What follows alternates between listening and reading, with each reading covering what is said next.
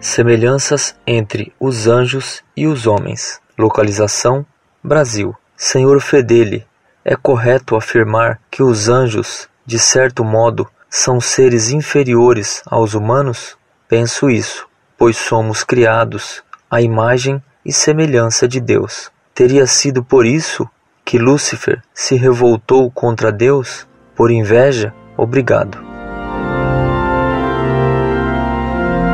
Prezado, salve Maria. Os anjos são seres naturalmente superiores aos homens porque são mais semelhantes a Deus do que os homens. Os anjos são puros espíritos, enquanto nós, homens, temos corpo material que Deus não tem. Tanto os anjos como os homens foram criados à imagem de Deus. O que significa isso? Deus tem inteligência e vontade e criou dois tipos de seres com inteligência e vontade: os anjos e os homens. Tanto os anjos como os homens têm, como Deus, inteligência e vontade. Nos anjos e nos homens, a inteligência e a vontade, ambas são finitas. São elas que nos fazem imagem de Deus. A semelhança com Deus, diz São Boaventura, vem pela graça santificante. Quando pecamos, Perdemos essa semelhança com Deus, mas não perdemos a imagem de Deus em nós, porque continuamos a ter inteligência e vontade.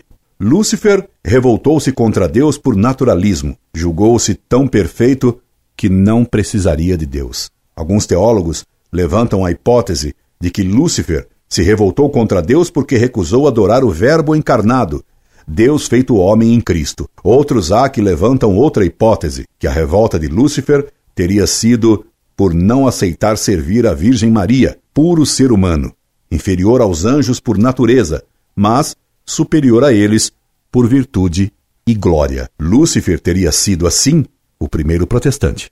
Incorde e sempre, Orlando Fedeli.